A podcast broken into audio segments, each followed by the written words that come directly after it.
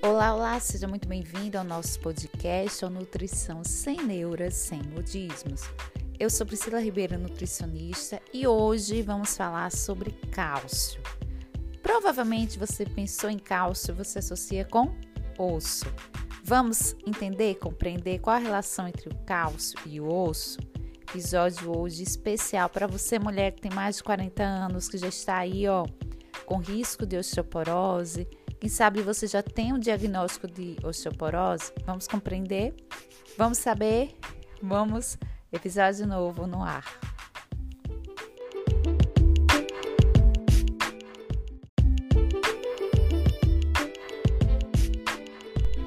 Bem, não sei se você tem essa ideia de que o osso fica ali paradinho, é uma estrutura fixa e inativa. Pois bem, deixe eu mudar essa sua percepção. O nosso osso, ele tem sim uma atividade como qualquer outro tecido ou estrutura do nosso corpo. Então ele está sempre sendo modificado. É o que a gente chama de remodelação óssea. O que é isso? É quando tem a remoção do osso antigo, que é chamado de reabsorção, e a substituição por um novo osso, de uma forma simples para que você venha compreender. E nas mulheres mais de 40 anos, aquelas que já estão entrando na fase da menopausa, ou quem sabe mulheres que têm a menopausa precoce, então antes dos 40 anos, existe essa faixa de mulheres, podem sofrer com doenças como a osteoporose. Por quê? Porque o estrogênio, ele também tem receptor lá no nosso osso. O que é receptor? É uma estrutura que fica ali esperando o hormônio chegar para que ele venha atuar, para que ele venha agir. Então, nós sabemos que o estrogênio tem receptores em vários órgãos ou estruturas, e o osso é uma delas. E o estrogênio age, ativa no nosso, no nosso osso algumas funções, como por exemplo, ele induz a morte de osteoclastos, que são células que fazem essa remoção óssea, certo? Então você não precisa entender detalhes técnicos ou fisiológicos, mas é, é interessante e importante você saber que sim, que os seus níveis hormonais impactam a sua estrutura óssea. Por isso que você precisa, numa certa faixa, faixa etária, se preocupar com a prevenção, com o tratamento, caso também você já tenha aí o diagnóstico da osteoporose. Pois bem, primeiro ponto a gente esclareceu o papel do estrogênio lá no osso e outro ponto que eu quero conversar com vocês é, é sobre o papel do cálcio. Desde muito cedo, desde os primórdios da nossa vida, escutamos osso, devemos consumir cálcio. Para a saúde óssea é cálcio.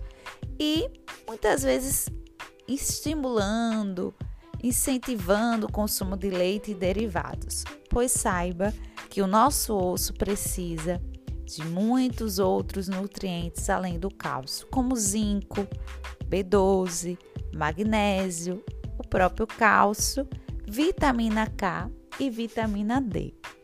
Pois bem, o magnésio, por exemplo, ele aumenta a absorção da vitamina D. A vitamina K, nós precisamos de um intestino saudável né? A vitamina K2 produzida lá no nosso intestino vai, veja bem, promover uma saúde óssea. Intestino relacionando com o osso. Mais uma vez eu reforço, no nosso corpo tudo está interligado. Então nós precisamos desses nutrientes em condições disponíveis, né? Uma disponibilidade desses nutrientes e um aporte adequado desses nutrientes: zinco, B12, magnésio, cálcio, vitamina K e vitamina D. Já uma outra observação aqui importante é que cada vez mais temos observado o quê? Uma deficiência de vitamina D. Então, vitamina D é um item que deve sim fazer parte da rotina do nosso da nossa clínica quando a gente pensa em osso. E muito cuidado com só tomar suplemento de cálcio. É muito comum né, também profissionais colocarem o cálcio isolado. Existem níveis adequados de cada um desses nutrientes. Pois bem, quero também trazer para vocês algumas informações que no dia a dia a mulher, no seu hábito alimentar, pode cometer e que esteja atrapalhando a sua absorção de cálcio. Por exemplo, consumir na mesma refeição fontes de ferro e cálcio. Um exemplo clássico, um estrogonofe de carne, um estrogonofe de frango. Ali nós temos o ferro da proteína animal e temos o cálcio do creme de leite. O que é que acontece? Nessa refeição você não vai estar nem absorvendo, absorvendo nem ferro nem cálcio como deveria, porque esses dois nutrientes eles competem entre si. Outra prática também comum é o excesso de cafeína. Então, excesso de cafeína absorve, reduz a absorção de cálcio. Então, são práticas, né? São orientações que a gente passa para os nossos pacientes e que você está tendo aqui no nosso podcast. Então, não é só o alimento, é como você consome esse alimento, a forma de preparo e o horário que você consome também esse alimento. Tudo isso é pensado, planejado por um profissional. O profissional qual é? Nutricionista. Então, muita gente ainda tem aquela visão limitada que o nutricionista vai simplesmente dar uma lista ou, ou uma listinha né, de alimentos ou vai simplesmente ditar o que você vai ou não comer. Porque ele acha, porque ele acha que o nutricionista vai apenas pensar no emagrecimento, na perda de peso e a gente vê todo esse contexto, como favorecer a absorção adequada dos nutrientes e possibilitar uma porta adequada desses nutrientes, ok? Outra informação que eu quero compartilhar com vocês nesse podcast é desmistificar que cálcio só vamos encontrar em leites e derivados. Pois bem, existem outros alimentos aos quais nós temos o cálcio ali presente, desde peixes como sardinha, atum, desde sementes como gergelim, abóbora, girassol, feijões como feijão de corda, feijão branco, o próprio grão de bico, que na mulher na menopausa tanto ajuda na questão dos fitoestrogênios, como também tem aí o cálcio.